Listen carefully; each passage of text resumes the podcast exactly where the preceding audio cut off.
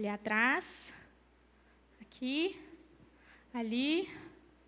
Sejam muito bem-vindos, Deus abençoe vocês. É, já que tem gente nova, né? Já falei, mas vou repetir. Eu sou a Mari, eu tenho 27 anos, com carinha de 17, como vocês podem ver. Eu sou formada em design de ambientes. Não sei se vocês sabem o que é isso, mas é uma coisa muito legal. E eu trabalho com casamentos. Então, se você conhece alguém que vai casar, me indica, com decoração de casamentos. Beijos aí para as noivas. Bom, é, o tema que nós estamos nesse momento, né, como a Ilka disse, é o Mova-se. E aí, essa semana, a gente está dentro da perseverança. Mova-se em perseverança. Algo mais ou menos do tipo. E aí eu fiquei pensando assim, né, numa palavra sobre perseverança. E aí no início da semana já estava tudo certo, assim, eu falei, ah, é isso aqui, vai ser isso aqui. Só botar no papel, gente, nossa, nunca foi tão rápido assim. Quando eu fui botar no papel, deu ruim. Porque Jesus falou assim: não, não, não, não, não, não, não. É uma outra coisa, é um outro versículo, não é muito bem isso. E o negócio, gente, virou uma salada de fruta. Eu fiquei, Senhor, Cláudio, sabe meu desespero? Porque assim, eu quero ser muito clara. Eu falei, Senhor amado. Mas, eu falei, tá bom. Prefiro obedecer e seja o que Deus quiser. Então, eu sei que vocês são meus amigos, meus irmãos na fé. Vocês estarão comigo aqui, né, gente? Então, quando eu perguntar, vocês, amém, aleluia, isso mesmo, faz cara de quem está entendendo, dá um apoio aqui para a irmã, tá bom? Combinado? Ah, gostei, Lucas. Deral já deu um sorrisão ali, ó, já tá. Então, bora lá. Abra sua Bíblia aí em Mateus 16, 18.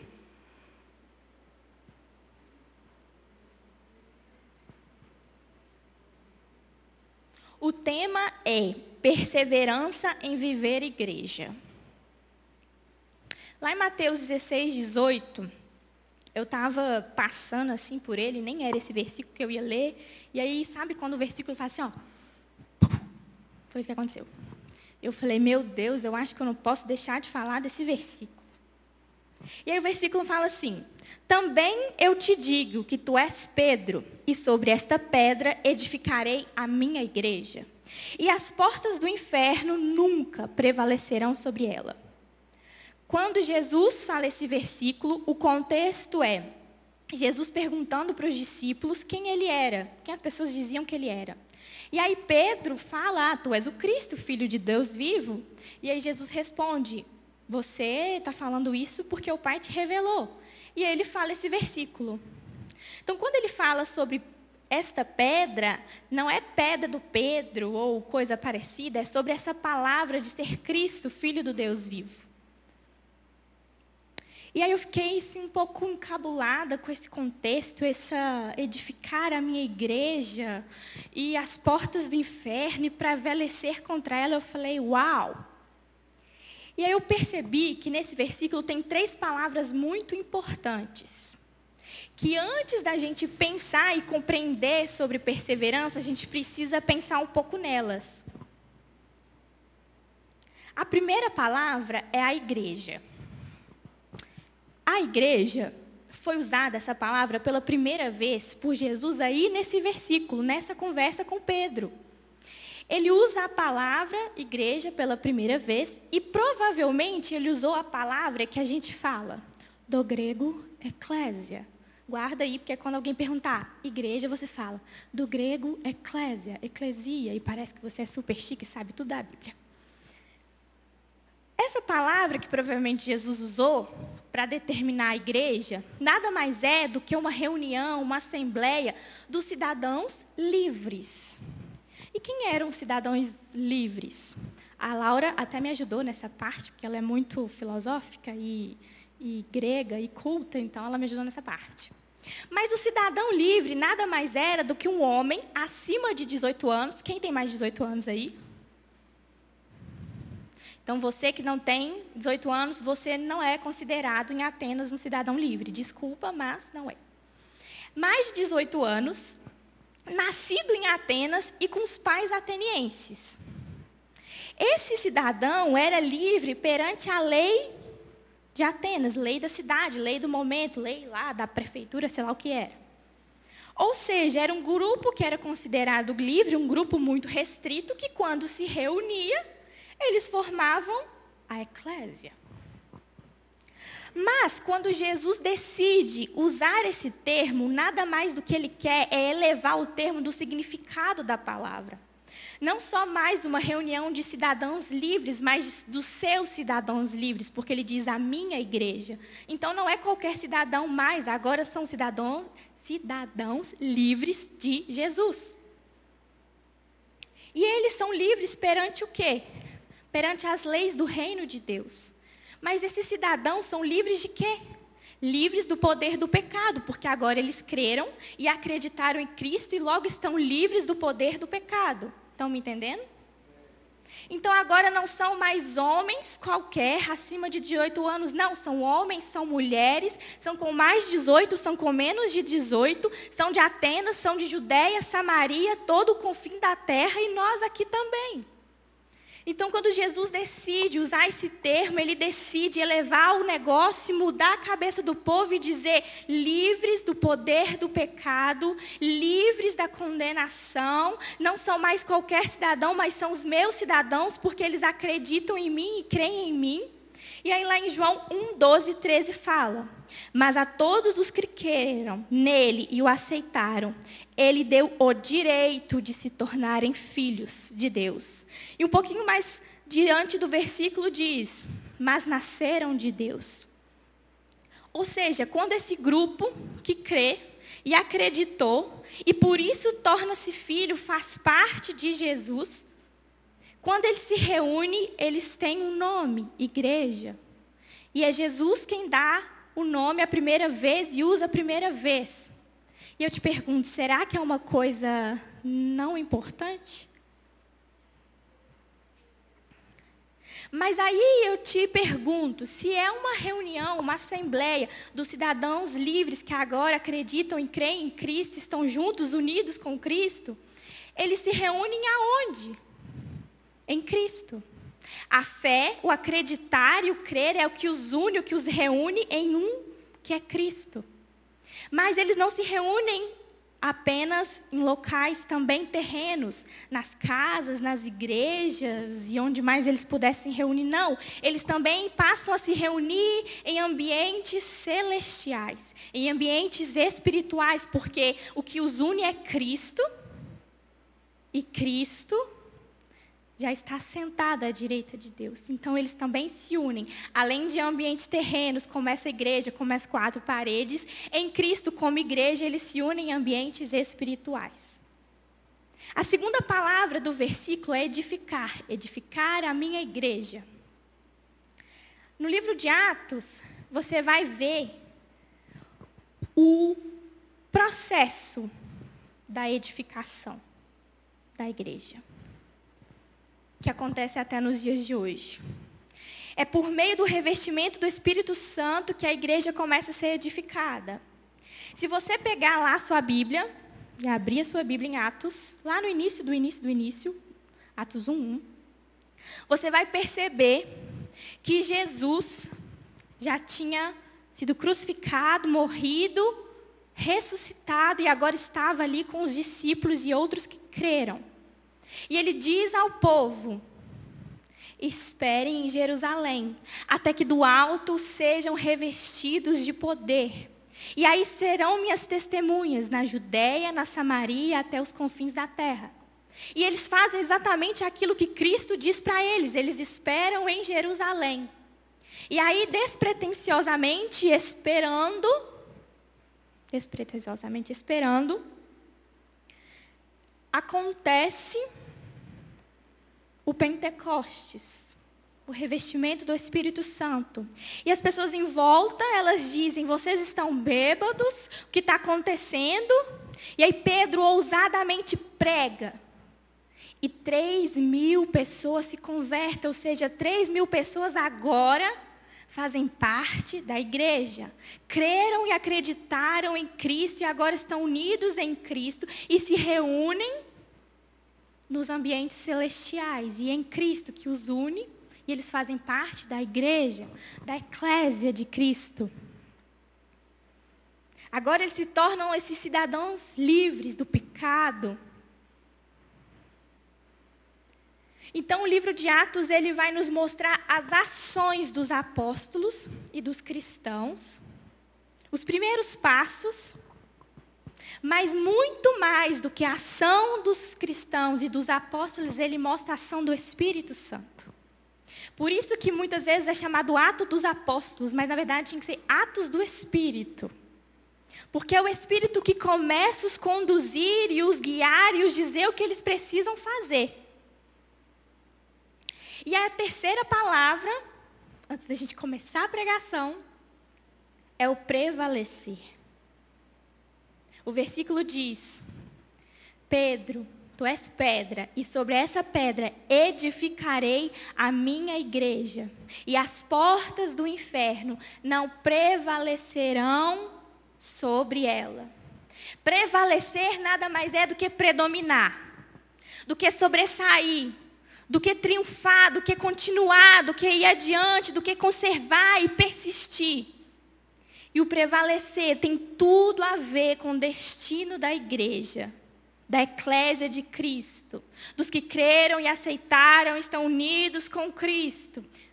E se reúnem em ambientes celestiais. E fazem parte do corpo de Cristo. E são livres do pecado. Lá em 2 Coríntios 2, 14 e 16, o versículo vai dizer: Graças, porém, a Deus, que em Cristo sempre nos conduz em triunfo. Por meio de nós, manifesta em todo lugar a fragrância do seu conhecimento. Esse versículo Paulo usa uma figura muito interessante para que as pessoas entendam o que é o prevalecer da igreja, para que as pessoas entendam o que é o destino da igreja. Ele vai pegar uma figura, um momento, uma coisa muito comum para o povo e vai usar como para explicar.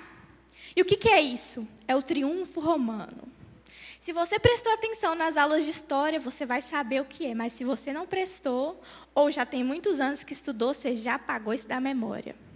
Mas sabe aquele arco lindo e maravilhoso que todo mundo tira foto e fala: "Ó, oh, o arco do triunfo"? É mais ou menos ali. O que, que acontecia? Era o triunfo romano, uma cerimônia de celebração para mostrar publicamente, com, constatar, mostrar publicamente para todo mundo o sucesso daquele comandante, daquele general em uma guerra.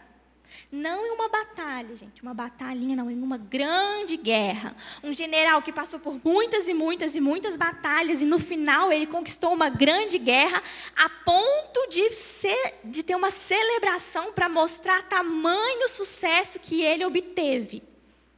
E nessa celebração, o que acontecia?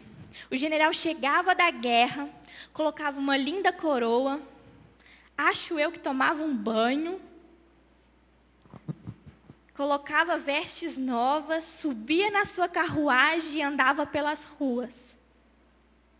Quando ele andava pelas ruas, atrás dele vinha o exército, aquele que lutou com ele até o fim, o exército empoderado, que sofreu, que foi em cada batalha, que viu tudo acontecendo, que viu o inimigo avançando e que avançou e que persistiu e que perseverou e que continuou. O exército vai atrás desse comandante. E logo depois do exército, a gente tem os despojos da guerra. São as riquezas, as conquistas que eles tiveram, que eles levaram daquele povo, do inimigo. E no final, o inimigo vem atrás, humilhado, nu, desprezado e acorrentado. Se você até agora está fazendo essa cara, é porque você ainda não entendeu o que isso significa. Você ainda não entendeu que, por que Paulo usa esse exemplo. Para dizer qual é o destino da igreja, para dizer qual é a finalidade de prevalecer, para usar como figura para que eles entendam o que é o prevalecer da igreja.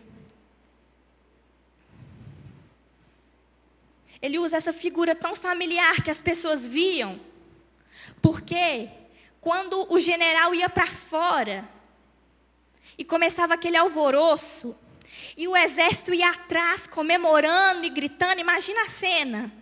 E aquelas pessoas levando os despojos em carruagens, nas mãos, e o, e o inimigo humilhado, as pessoas saíam nas ruas alegres e contentes e desesperadas e jogavam flores e pétalas e pétalas de rosa. E aquele aroma tomava conta da cidade. E mesmo que você estivesse na sua casa fazendo nada, você sentia. Por isso que o versículo fala: vou, vou colar a fragrância. Graças, porém, a Deus que em Cristo sempre nos conduz em triunfo e por meio de nós manifesta em todo lugar a fragrância do seu conhecimento. Não tinha como a pessoa não sair para fora e ver o que estava acontecendo. Uma gritaria, um alvoroço, um barulho, um cheiro, e as pessoas saíam e elas descobriam: vencemos, vencemos, vencemos a guerra. O nosso inimigo foi derrotado, foi humilhado, e o nosso general hoje está sendo exaltado. Olha o sucesso dele. E Paulo usa essa figura, esse, essa celebração, para representar o destino da igreja para mostrar como Cristo é quem nos conduz, é como Cristo é quem conduz a igreja, e Ele não conduz a qualquer lugar, Ele conduz ao triunfo. Cristo é o nosso general que vai à frente. A igreja é esse exército que vai atrás dele, que lutou as batalhas e prevaleceu e permaneceu. Os despojos são as riquezas que nós tiramos da mão do inimigo. E o inimigo é o diabo e os seus demônios derrotados. Ah, meu irmão, se você ainda não entendeu o poder disso, você não está entendendo o que é prevalecer. Você é igreja, eclésia de Cristo. Você creu, você acreditou, e hoje você está unido com Cristo. Hoje você está livre, um cidadão livre, livre do poder do pecado, do poder das trevas, por causa daquilo que o general conquistou para você, por causa de onde ele colocou o inimigo. Você é igreja. E você precisa mudar a sua visão sobre você. Se a ansiedade, o medo, a depressão, a prostituição ou qualquer outra coisa tem prendido você, você precisa entender que o demônio, os seus principados e potestades não têm poder sobre a sua vida. Porque aquilo que Cristo fez na cruz, morrendo por você, Ele te deu liberdade. Você se tornou um cidadão livre.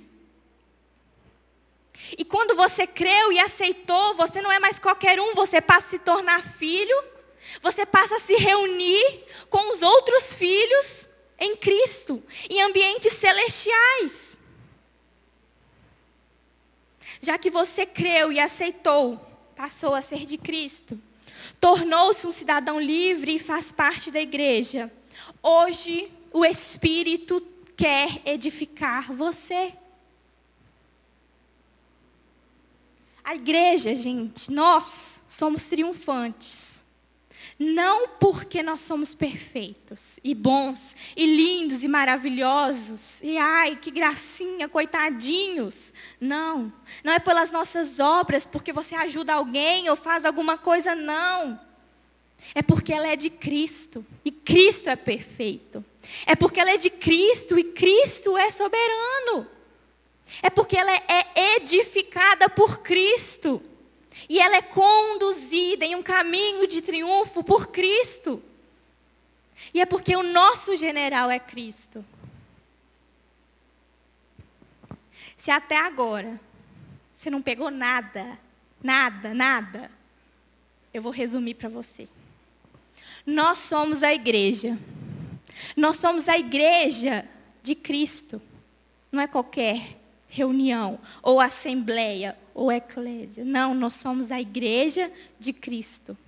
Nós somos a igreja que está sendo edificada pelo Espírito Santo. Nós somos a igreja que prevalece sobre o inimigo. Nós somos a igreja, nós somos a igreja de Cristo, nós somos a igreja que está sendo edificada pelo Espírito e nós somos a igreja que prevalece sobre o inimigo. É isso que no final das contas, o versículo diz: Pedro, sob esta pedra que é Cristo, eu vou edificar, eu vou trazer o Espírito para transformar e para trabalhar na minha igreja, na minha igreja, na minha reunião, nos cidadãos que se tornaram livres, porque creram e aceitaram, para que eles prevaleçam sobre o inimigo. Prevalecer, gente. O versículo diz que a igreja, que nunca. Como é que é? Agora eu já até perdi. Vou voltar lá. Vamos voltar. O versículo diz: As portas do inferno nunca prevalecerão sobre ela. Nunca, nunca, nunca. Não há um momento que o diabo e os seus demônios prevalecerão sobre a igreja. Gente, isso é uma palavra do próprio Jesus. Se uma palavra do próprio Jesus não te convence, não te faz entender, você acha que uma palavra minha vai fazer? Está escrito, foi ele quem disse. Não foi qualquer um que, que decidiu falar.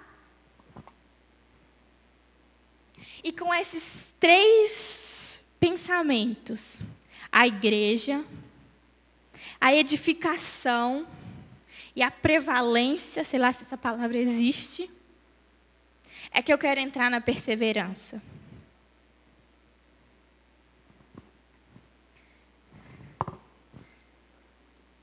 Lá em Atos 2, 42. Se você abrir sua Bíblia aí, abre ela aí, por favor.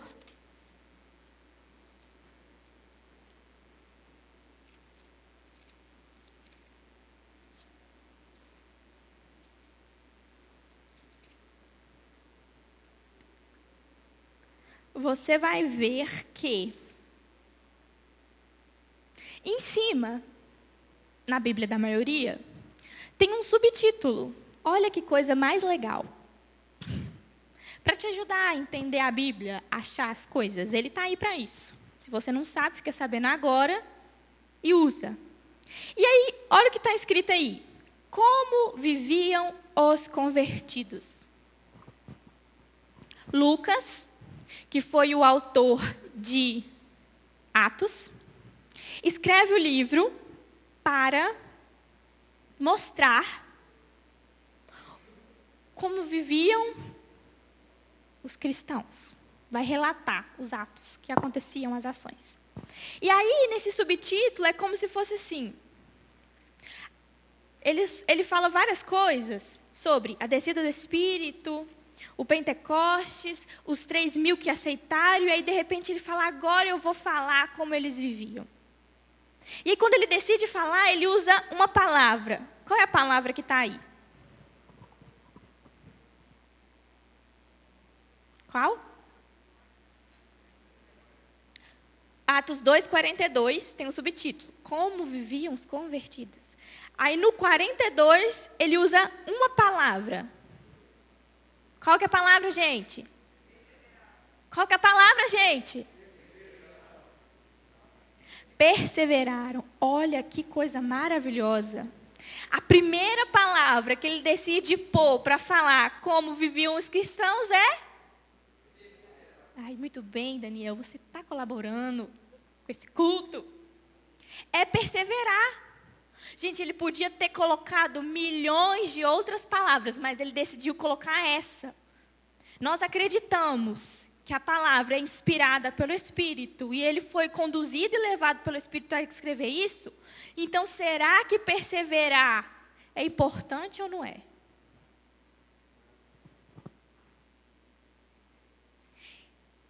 E perseverar é o quê, afinal de contas, meu Deus? Conservar-se firme, persistir, permanecer, continuar e durar. Esse versículo vai mostrar a ação do Espírito, começando a conduzir a igreja na forma de viver. Como eu disse, depois do Pentecostes, os três mil aceitam a Cristo e eles começam a viver igreja. E aí é ato, os atos do Espírito. O Espírito começa a conduzir essa igreja na forma que ela deveria viver. E aqui diz que a igreja deveria viver, perseveravam na doutrina dos apóstolos e na comunhão, no partir do pão e nas orações. Ela deveria viver perseverando na doutrina, perseverando na comunhão, perseverando no partir do pão, perseverando nas orações. Essa é como a forma como os cristãos viviam, os convertidos viviam. E aí, nesses quatro pontos, que é onde eu quero chegar. Doutrina dos apóstolos, comunhão, partir do pão e as orações. O primeiro ponto que o Espírito os levou a perseverar, porque a perseverança é um impulsionamento do Espírito, já que o Espírito está ali edificando a igreja, é a doutrina dos apóstolos. A doutrina dos apóstolos é o ensinamento da verdade, é o ensinamento da palavra. Quando Cristo estava aqui, ele ensinou os apóstolos, os discípulos, diretamente. E aí, como eu disse, ele ressuscita, morre, morre, ressuscita, volta, fala: esperem em Jerusalém, até que do alto sejam revestidos de poder. E sejam as minhas testemunhas na Judéia, Samaria, até os confins da terra. Testemunhas para perseverar na doutrina dos apóstolos, para ensinar, para mostrar, para falar. Os apóstolos viveram com Cristo, aprenderam várias coisas e agora eles estão capacitados e revestidos para o Espírito, para que eles possam agora capacitar outros e ensinar outros, para que esses outros aprendam e ensinem outros, e ensinem outros e ensinem outros.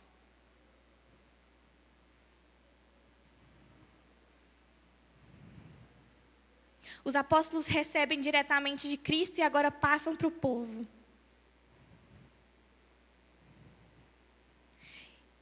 E os discípulos permaneceram nos ensinamentos. Porque se eles não tivessem permanecido, gente, será que nós estaríamos aqui? Se você passar pelo Novo Testamento todo, você vai perceber a preocupação dos discípulos, em todas as cartas, na maioria dos livros, com a perseverança da doutrina, dos ensinamentos. Preocupados em firmar as doutrinas, a doutrina dos apóstolos, do que Cristo ensinou nas igrejas que eles levantavam, nos lugares que eles iam. Por quê? Porque era esse ensinamento da verdade que combatia as heresias, que combatia as falsas doutrinas, que combatiam as coisas que iam contra os princípios de Deus. E eles o tempo todo incentivavam a perseverar nos princípios. Você vai ver isso no, no Novo Testamento inteiro. Inteiro. Eles dizendo para perseverar na doutrina, na verdade, estarem firmes contra as heresias e os falsos ensinamentos, para estarem firmes num solo firme, para quando vinham os ventos de doutrina, eles não serem levados. Mas para isso eles precisavam perseverar nos princípios. E hoje nós temos a palavra. A palavra é a nossa doutrina, é a nossa verdade. É nela que nós precisamos estar firmados. Nós temos que perseverar na palavra, ou seremos levados por qualquer vento de doutrina, qualquer crença, qualquer ideologia, qualquer blá blá blá vai te fazer sair. Por quê? Porque você não tem perseverado na palavra. Você não tem, você não está querendo estar firme nisso daqui.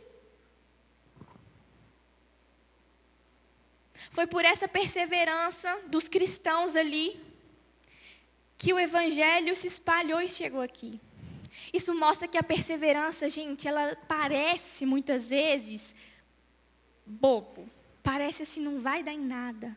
Mas mostra que ela ecoa em algum lugar. Quando você decide se firmar e ir adiante, independente das circunstâncias, e perseverar, ela ecoa. Mostra que hoje a sua perseverança pode ser resposta de outros amanhã.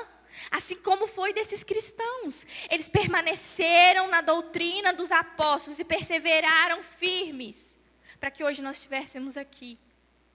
E se amanhã nós teremos cristãos, é porque hoje nós estamos aqui perseverando firmes na doutrina, na palavra, na verdade. E o que, nós temos feito? O segundo ponto que eles perseveravam era a comunhão. E esse é forte.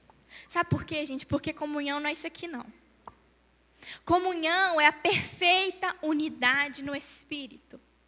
Se o que unia aqueles que creram e acreditaram, que se tornaram cidadãos livres da igreja, da eclésia, era Cristo, a perfeita unidade no Espírito, a perfeita unidade em Cristo, é quando nós estamos completamente unidos nele, é comunhão. Porque é o mesmo Espírito que une Cristo a você e você a seu irmão. É Ele que faz a ligação da igreja. Nós não temos capacidade de nos unirmos ao outro. É o Espírito Santo edificando a igreja e trabalhando em nós. É Cristo que nos une ao outro. É por meio do Espírito Santo que nos une ao outro. Então, se você não tem ouvido a voz do Espírito, você não tem vivido em comunhão, você não tem vivido em unidade com o outro. A palavra fala que eles creram e aceitaram e tornaram-se filhos. Ou seja, eles começaram a fazer parte de uma família. Quando você nasceu, você no ventre da sua mãe, na barriga da sua mãe, falou: Eu quero para uma família rica e ser herdeira. Eu quero para uma família rica e ser herdeira. Foi isso? Ou você simplesmente abriu o olho e estava naquela família e não pôde escolher? Ninguém escolhe onde nasceu, gente. E por que você, pelo amor de Deus, está escolhendo o irmão que você vai comu ter comunhão ou não? Se na sua família da terra você nasce e não escolhe quem vai ser seus parentes, seus irmãos, seu pai, sua mãe, por que, que na família de Deus, quando você aceita a Cristo, e a palavra fala que ele é o unigênito entre muitos irmãos. Ele era o primogênito, quando ele morre, ele passa a ser o unigênito. E nós, filhos. Por que, que eu vou escolher ser irmã da Manu ou não?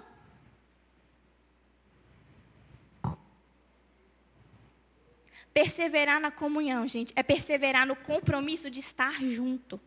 Mas não é junto aqui, conversando, falando com as nossas ações humanas, não, é estar junto no Espírito, em Cristo, porque é Ele que nos liga. Mesmo com as nossas diferenças é estar junto, é permanecer junto no amor e na humildade. Estar junto no espírito é um laço muito mais profundo e muito maior do que o laço de sangue de parentesco. Sabe por quê, gente? Porque esse, esse corpo aqui ó, acaba. Esse sangue, essa carne acaba. Mas o que é celestial, o que é espiritual, não acaba. E é por isso que esse laço que nos une, que é Cristo, é muito mais profundo do que o laço do sangue da carne. Então, se você tem amado seu pai, sua mãe, seu irmão, eu vou te dizer uma coisa: você precisa amar muito mais o seu irmão, aqui, do lado, que você não vê. Porque o que te une a ele é muito maior do que apenas o laço de sangue. E essa comunhão perfeita, se ela não fosse importante, Jesus não teria dado um nome para ela, o nome de igreja. Se ela fosse qualquer coisa, ele não ia dar um nome para ela, ele não ia dar nome nenhum, ele não ia nem falar. Se essa unidade e essa comunhão não fosse importante, ela não ia chamar a igreja, ele não ia decidir usar um termo e mudar completamente. O terceiro ponto é o partir do pão. a gente tem uma visão errada do partir, do partilhar. É assim. Não sei se você é assim, porque eu sou meio assim com doce. Eu tenho uma barra de chocolate. Se eu divido ao meio e dou para o Cláudio, agora eu passei a ter meia barra de chocolate. Quando, na verdade, eu devia falar, uau, agora quem não tinha nada tem uma parte. Quando eu dou para o outro, a minha sensação é de perda, quando na verdade era de ganho pelo outro. Então eu decido o quê? A não partilhar nada. Nada, nada, nada. Tudo que eu tenho eu fico para mim. Porque se eu der alguma coisa, eu estou perdendo. Gente, que visão egoísta. Tudo que Deus te deu não é para você. Se partilhar não fosse importante, o próprio Deus não teria partilhado coisas dele conosco. Se partilhar não fosse importante, ele não teria partilhado conosco o espírito dele. Para nos edificar. E se estamos unidos com Cristo, estamos todos unidos também. O que me liga a Cristo, ó, o que me liga ao Cláudio, a Ilka é Cristo. Isso significa que o meu crescimento, o meu amadurecimento espiritual esbarra no outro. Ou seja, a edificação, ela é interconectada. Quando meu irmão começa a crescer, eu também começo a crescer. Porque o que liga a ele é a mesma coisa que me liga. Quando você decide não compartilhar, não crescer, não amadurecer, você está sendo egoísta. Por isso, Jesus fala, a igreja é edificada. Ele não fala, ah, Paulo, Pedro e, e são edificados. Não, a igreja, todo mundo é edificado ao mesmo tempo pela ação do Espírito. Quando partilhamos, nós doamos, nós semeamos e nós transbordamos. E a gente deve perseverar em usar os nossos dons, os nossos recursos em prol da igreja, por meio do Espírito. E aí eu te pergunto: se você que sabe que tem um dom de mestre, está aqui na igreja, e vê alguém e fala, talvez essa pessoa tenha essa aptidão, você já se moveu em perseverança e disse: Ei, você já percebeu que você é, tem isso? Eu posso te ajudar. Vamos estudar a palavra junto. Ensinar. Você que tem percebido, que já tem convicção, que tem um chamado pastoral, você tem cuidado e falado, ei, eu percebo que você também tem vontade de cuidar, anda comigo, eu vou te ensinar, vamos aprender junto. Ou você tem guardado para você? Ai, porque crente é assim. Você sabe seu ministério? Ai, não sei. Sabe sim, eu te falou 350 milhões de vezes. Você que não tem coragem de andar para frente e perseverar no que Deus tem te falado. Você sabe. No fundo, você sabe. Sabe por quê? Porque está dentro de nós e é perceptível. Todo mundo enxerga. O evangelista, gente, ele sai falando com todo mundo até na padaria. O pastor, ai, coitadinho, vamos abraçar. Gente, pelo amor de Deus, acorda. Mas eu te pergunto pelo outro lado. Você que se vê como evangelista, já chegou para alguém que você sabe que aí falou, ei, me ajuda. Me ajuda, porque eu quero dar um passo e eu não sei o que fazer. Gente, vamos alimentar alguém e pedir alimento. Quando eu tiro de mim e dou para o outro, como a Ilka disse, é alimento. Quando eu transbordo, é alimento. Pensa que você é uma fazenda cheia de árvore frutífera. E quando você decide pegar uma fruta da paciência e dá para o seu irmão, ele come e a semente da paciência ele planta. Então você está doando paciência, você está semeando paciência. E por último, e não mais importante, perseverava em oração. Ai, gente. A gente nunca viveu um tempo tão urgente em oração em perseverar em oração. E aí eu quero te dizer uma coisa que eu sei que vai te chatear. Perseverar em oração não é Ai, gente, eu estava quase dormindo. E aí eu consegui orar e falar: Deus abençoe minha noite. Perseverar em oração não é assim, gente, eu oro cinco minutos todos os dias, mas agora eu estou orando dez. Não é isso. Perseverar em oração não é falar assim, gente, eu não orava por ninguém na igreja, mas agora eu oro por duas pessoas. Isso não é perseverar em oração. Não é. Se você está orando antes de dormir, e ai, Deus abençoe minha noite, achando que está fazendo o maior esforço, porque está com sono, isso é perseverar, Bem-vindo, irmão, em saber que você está completamente enganado. Sabe por quê? Porque perseverar em oração é continuar, é ir firme, é inconstante e atingir novos níveis profundos em Deus e com o próximo. É entender que eu estou ligado a Cristo e Cristo me liga ao próximo. E ele acreditou e creu e faz parte da família de Cristo e eu também. E eu preciso ir mais profundo. É tomar as riquezas do inimigo. É reivindicar a prevalência da igreja. Se Jesus diz que as portas do inferno não prevalecerão, é reivindicar isso. É dizer, não prevalecerá na minha família, na minha vida, nos meus estudos. Isso é perseverar em oração, não é agradecer antes de dormir e falar, Deus, obrigado. Não. Sabe o que é perseverar em oração, gente? É quando você está passando no Instagram, e aí você vê a vida daquele irmãozinho toda bagunçada e fala, é, coitado, acho que vai para o inferno. É você na hora falar, dobrar o joelho e falar, Deus, misericórdia. Senhor, atinge essa vida. Que ele caia em si como o filho pródigo. Sabe por quê? Porque o laço de sangue é muito menor do que nos une. Se você está aqui hoje tem alguém que não está mais, é porque talvez você tenha diminuído esse laço que nos une. Perseverar em oração, gente, é quando você vê uma situação e você decide não ser negligente. E ah, é assim mesmo, não. Eu vou até o fundo, eu vou até as últimas consequências. É estar aqui na frente e falar, nossa, mas coitado do louvor.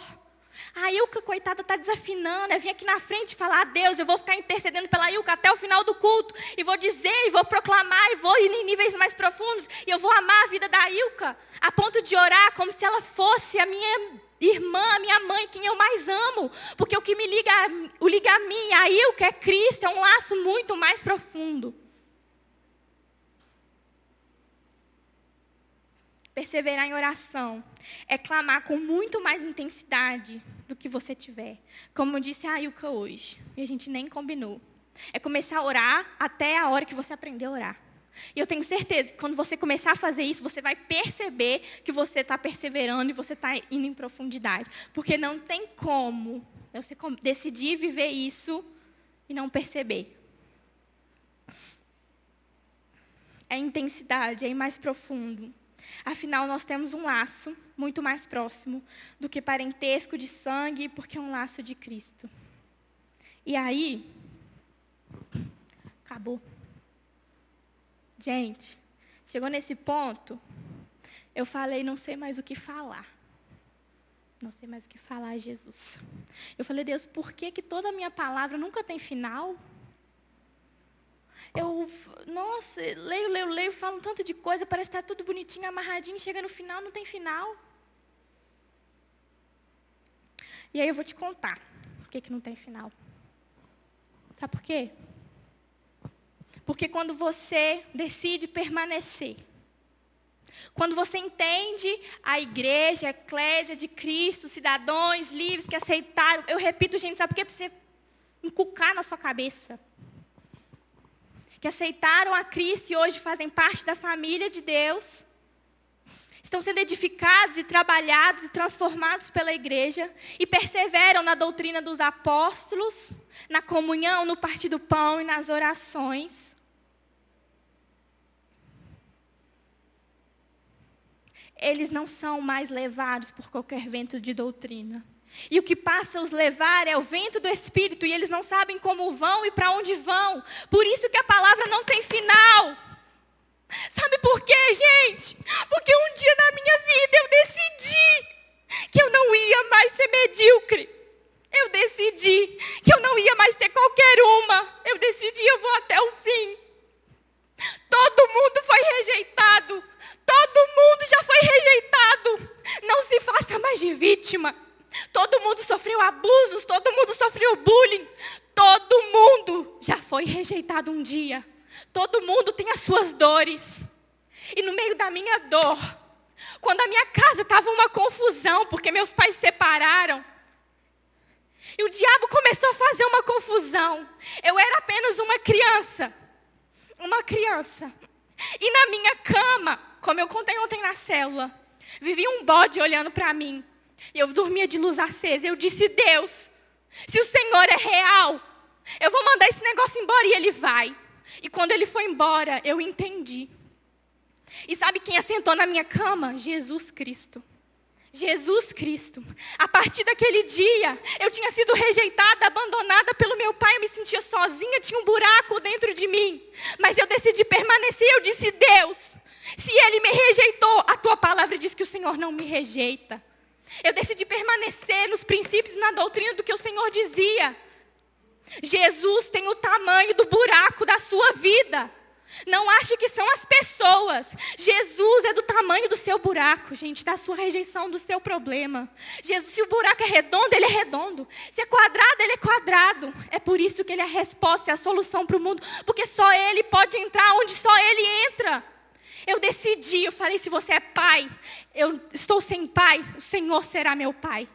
E ele se assentava todos os dias na minha cama para me abraçar e dizer: Filha, eu vou cuidar de você. Filha, eu vou fazer grandes coisas com você. Filha, não se desespere. Filha, não me abandone. Quantas vezes eu pegava a minha irmã, ia para dentro do meu quarto enquanto a confusão estava acontecendo e eu dizia: Senhor, eu não sei o que vai acontecer. Eu não sei o que fazer. Mas a palavra diz que o Senhor é nosso Pai. A confusão acontecendo. Gente, vocês não têm noção do que é confusão, não. Era polícia, bate-boca, quebra-pau. A ponto de briga de família, de coisas que eu não sei nem te contar. E graças a Deus, eu acho que Deus tirou umas memórias da minha cabeça. Mas eu decidi permanecer. E eu orava, e eu orava. E a minha casa uma bagunça, e eu orava. Eu comecei, eu me adentrei a começar a ficar, ficar, ficar, ficar escondido com os meninos. Porque eu tinha uma carência dentro de mim. Até o dia que eu falei, Senhor, eu cansei de ser qualquer coisa.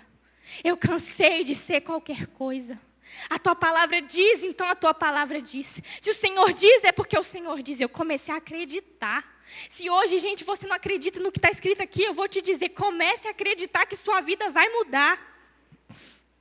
E eu decidi, eu não vou viver isso mais. Eu não vou viver isso mais. Eu não vou viver isso mais. E aí, sabe o que começou a acontecer? A edificação do Espírito. A edificação do Espírito. Eu comecei a me encontrar, eu comecei a me encontrar, as coisas começaram a acontecer. E ainda assim cheia de problema. Mas todas as vezes que eu via um buraco, eu falava: quem vai tapar é o Senhor. O buraco da baixa autoestima, o buraco do problema, o buraco de não acreditar em você, de não saber o que fazer. Jesus é quem tampa.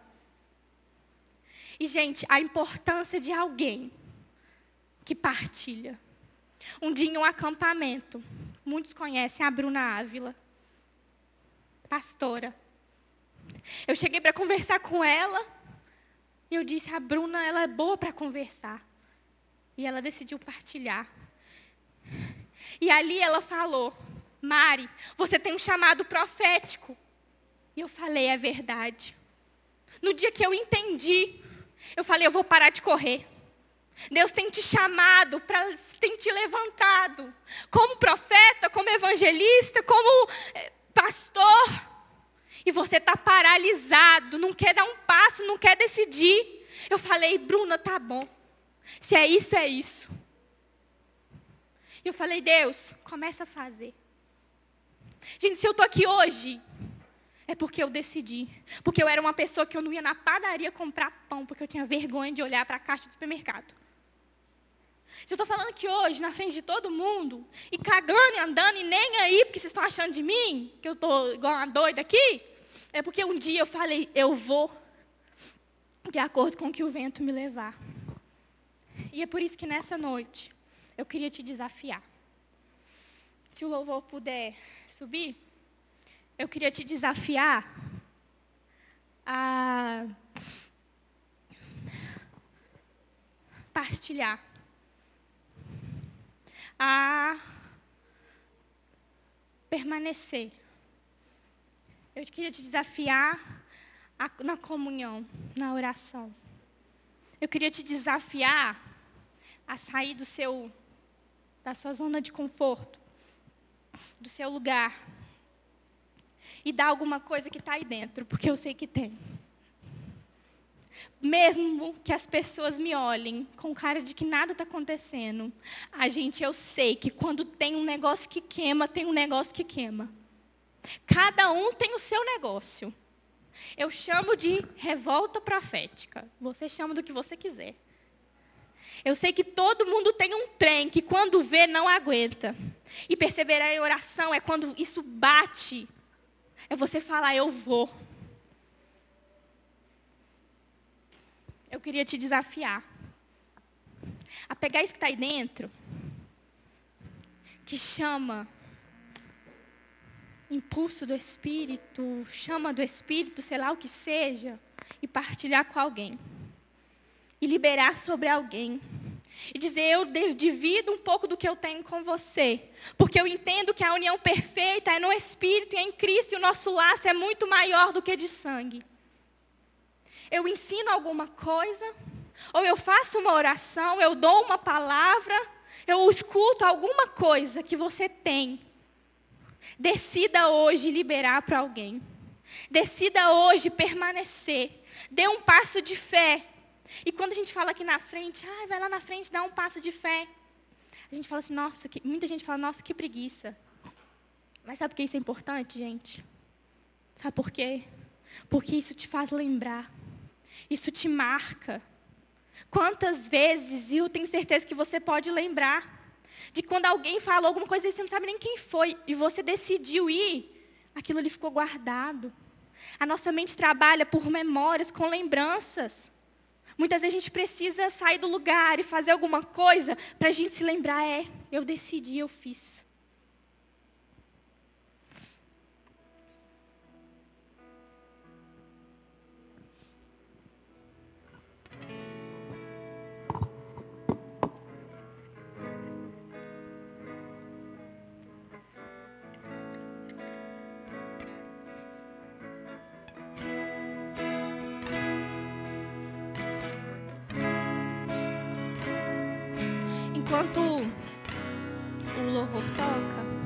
Abaixa sua cabeça. Fala, Deus, o que eu vou partilhar agora? O que eu vou liberar? Ou se você sente que não tem nada para liberar, fala, Deus, traz alguém para liberar algo.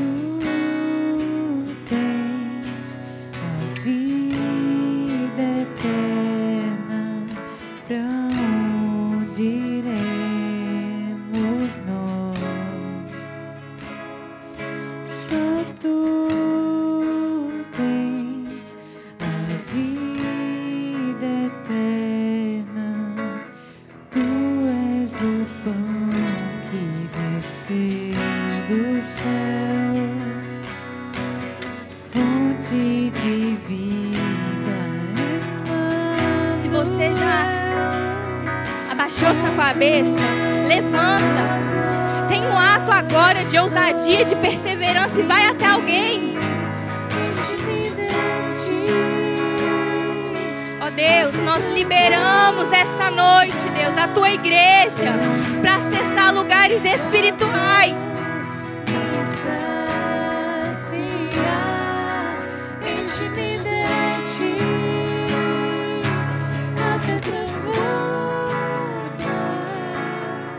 Decida doar, liberar algo.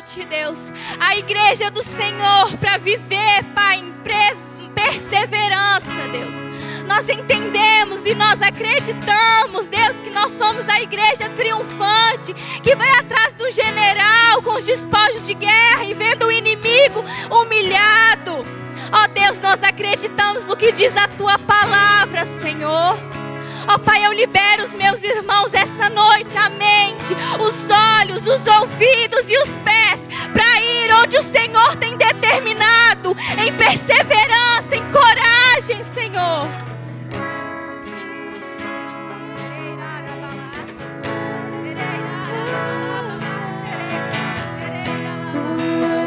Oh Deus, em nome de Jesus, nós transbordamos.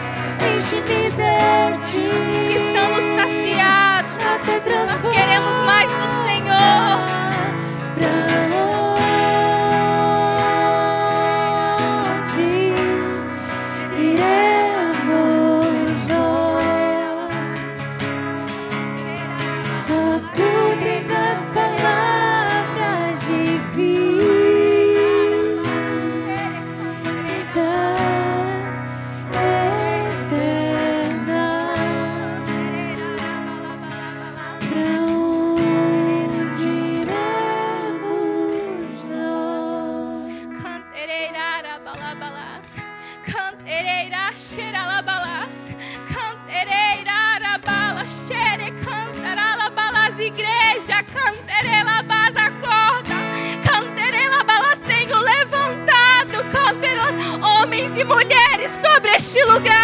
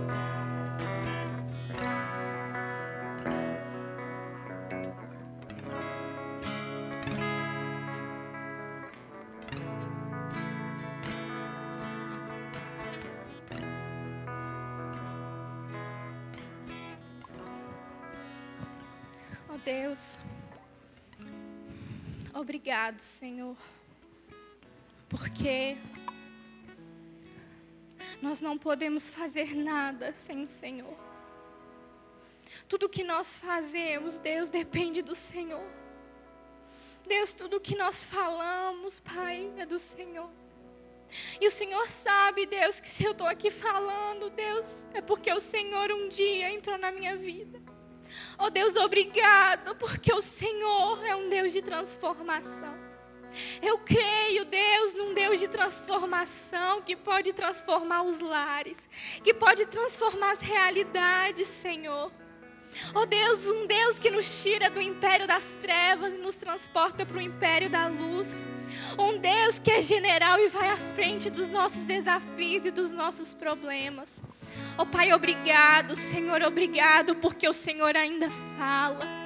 Porque o Senhor ainda fala conosco, porque o Senhor nos ama e o Senhor tem cuidado de nós. Oh Pai, em nome de Jesus, essa noite, Deus, essa noite, eu declaro, Pai, sobre a vida dos meus irmãos que eles sejam livres para viver para aquilo que o Senhor tem sonhado e tem plantado na vida deles. Oh Deus, eu declaro, Pai, corações e mentes abertos, Deus, para ouvir a tua palavra. Eu declaro que eles perseveram na doutrina. Eu declaro, Deus, que eles perseveram em comunhão. Eu declaro, Pai, que eles perseveram no partir do pão e nas orações. Oh Deus, em nome de Jesus nos desacorrenta, Deus, do que nos tem nos prendido, de perseverar, de viver a igreja. Nos desacorrenta, Pai, das nossas dores. Que nós decidamos, Deus, que a gente decida hoje, Pai, perseverar. E colocar o Senhor dentro do nosso buraco. Dentro daquilo que tem nos doído, Deus, que nós desejamos. E, Senhor, lutemos por isso, Pai. Em nome de Jesus, Pai, é a minha oração. Amém. Queridos, me permita fazer um último apelo aqui nessa noite. Eu acredito que todas as vezes que alguém abre o coração e conta um testemunho e, e conta a sua própria experiência de cura, eu entendo que Deus não falou isso apenas para Mari ser conhecida na sua história. Eu acredito que quando Deus faz isso, é, Ele quer também projetar isso na vida de alguém. A palavra de Deus fala, o apóstolo Paulo fala que com as mesmas consolações que eu sou consolado por Deus, são essas consolações que eu consolo pessoas. E a Mari colocou uma palavra, ser bem rápido aqui, ela disse que em algum momento da vida dela, por causa das experiências vividas, ela se viu com um buraco existencial. Não foi isso, Mari? Ela se viu com, com um vazio.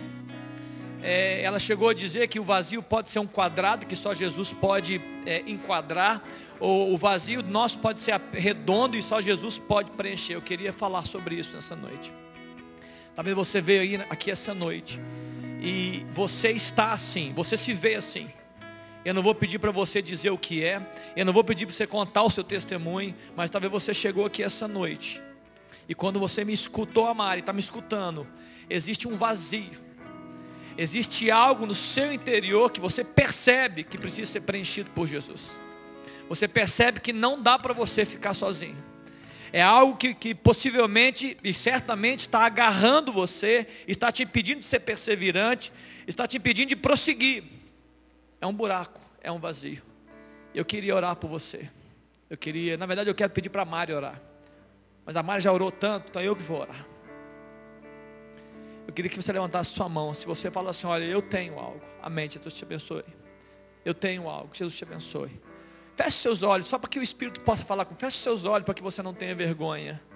Você é essa pessoa. Pergunta para Deus, Deus, existe, existe algo da minha vida Existe uma área da minha vida que ainda não está resolvida. Existe um vazio no meu interior, existe uma questão, uma circunstância vivida que só eu preciso hoje que o Senhor preencha. Levante sua mão. Eu queria que todo mundo que levantou a mão, venha aqui à frente. Dessa vez eu vou chamar aqui à frente. Venha aqui à frente. Foram muitas mãos, não se envergonhe. Eu quero orar por isso. Venha aqui à frente, eu quero orar por isso. Vamos orar por isso. Você que veio aqui à frente, começa a orar ao Senhor, começa a clamar por Ele. Fala assim, Jesus, preenche essa área. Jesus, me ajuda a resolver essa questão. Vira, vira para mim, vira para mim aqui, olha, eu que estou falando, vira para mim. Vira para mim, vira para mim. Fica, fica virado para mim, virado para mim. Tem mais alguém aqui, enquanto, antes de orar, tem mais alguém que veio aqui essa noite. Possivelmente o Espírito Santo quer, quer tocar na sua vida. Possivelmente a Mari expondo a sua questão. Deus quer mostrar o poder dele na sua vida também. Amém. Jesus te abençoe. Vem chegando. Tem mais alguém? Eu quero dar um tempo para você. Jesus quer preencher isso. Jesus quer preencher isso. Você está, se você veio aqui essa noite, você está entendendo que só Jesus pode preencher. Você não consegue sozinho. Você não dá conta sozinho. Você está dizendo isso nessa noite que eu não estou dando conta de resolver sozinho. A Mari um dia disse: se eu não, se o meu pai me rejeitou, então agora o meu Deus será o meu pai. Se a luta está grande na minha vida e está gerando buracos no meu interior, marcas, Jesus Cristo vai preencher essa marca. Então nessa noite, é dessa forma que você está vindo aqui essa noite, entendendo que somente Jesus Cristo pode preencher, pode preencher. Ele é do tamanho do seu vazio, como a Mari falou. Eu queria chamar você que está aí atrás e porque você vem abraçar alguém aqui na frente, colocar a mão sobre ele, que nós vamos orar. Meninas colocam a mão sobre meninas, homens colocam a mão sobre, sobre os homens. Vem aqui, vamos orar por isso, vamos acolher os nossos irmãos, não é? Vamos partir o nosso pão, acolher, eu vou orar. Eu quero que você só fique do lado, abençoando e estando junto. Vem aqui, vamos abençoar. Que Deus possa produzir aqui um, um preenchimento poderoso no coração desses homens, desses meninas. Amém? Vamos orar, vamos orar. Ora comigo, você que está aqui, você que veio aqui à frente, aceitando esse apelo, entendendo e clamando por Cristo. Essa é a hora de Jesus tocar a sua vida. Essa é a hora do Espírito Santo preencher, consolar você. Pai, em nome de Jesus, a tua palavra foi liberada. Ó Deus, e nós cremos, ó Deus, nela. E não apenas cremos na palavra de Deus, mas cremos também no autor da palavra, que é Jesus Cristo. Que como a Mari disse, ó Deus enviou o seu Espírito para edificar a igreja. E nós estamos aqui nessa noite como igreja, Deus, para sermos edificados. E a Deus, uma parte do corpo aqui, Deus está é, confessando, entendendo, a Deus, que existem vazios, Existem áreas, ó Deus, não resolvidas. Existem, ó Deus, buracos muitas vezes existenciais estão tomando proporções no nosso interior. Mas a tua palavra, hoje foi dito, Pai. Hoje foi confessado que Jesus Cristo é poderoso para preencher qualquer vazio de qualquer vida. Ele é poderoso para perdoar, para consolar, para gerar a Deus renovo, recomeço, força e nos colocar de novo num caminho de vida, um caminho de perseverança. Ó oh, Pai, que o teu Espírito possa curar nessa noite, Deus, curar nessa noite, Jesus. Adentra, Deus, os espaços que homens comuns não conseguem adentrar. A tua palavra, Deus, diz isso. Ó Deus, que ela pode adentrar em ambientes que homens não podem, lá no mais profundo da alma. Talvez, ó Deus, algumas situações aqui que algum jovem não conta para ninguém. Talvez, ó Deus, dificuldades da vida, dificuldade de relacionamento. Ó Deus, que ninguém sabe, mas o Senhor sabe. O Senhor sabe. Jesus Cristo sabe. Entra nessa história, Jesus. Entra nessa história, Jesus. Toque essas vidas. Preenche, ó Deus, o coração. Preenche, ó Deus, a área. Ó Deus, que o teu Espírito possa, Deus, preencher como uma espuma. Ó Deus, e transformar, Deus, o velho em novo. O que não funcionava em algo que funciona. Aquilo que fazia mal em algo que faça bem. O que foi maldição um dia. Que o Senhor possa transformar em bênção. O que em algum momento, ó Deus, foi desonra. Ó Deus, por causa do amor do Senhor, transforma em honra para honra e glória do teu nome, Jesus. Faz isso nessa noite, Pai. É a minha oração. Em nome de Jesus. Amém. E amém. Você pode dar uma salva de palmas para Jesus aí? Amém. Amém. Deus te abençoe. Deus te abençoe. Deus te abençoe. Deus te abençoe. Vá em paz. Cláudio. Cláudio.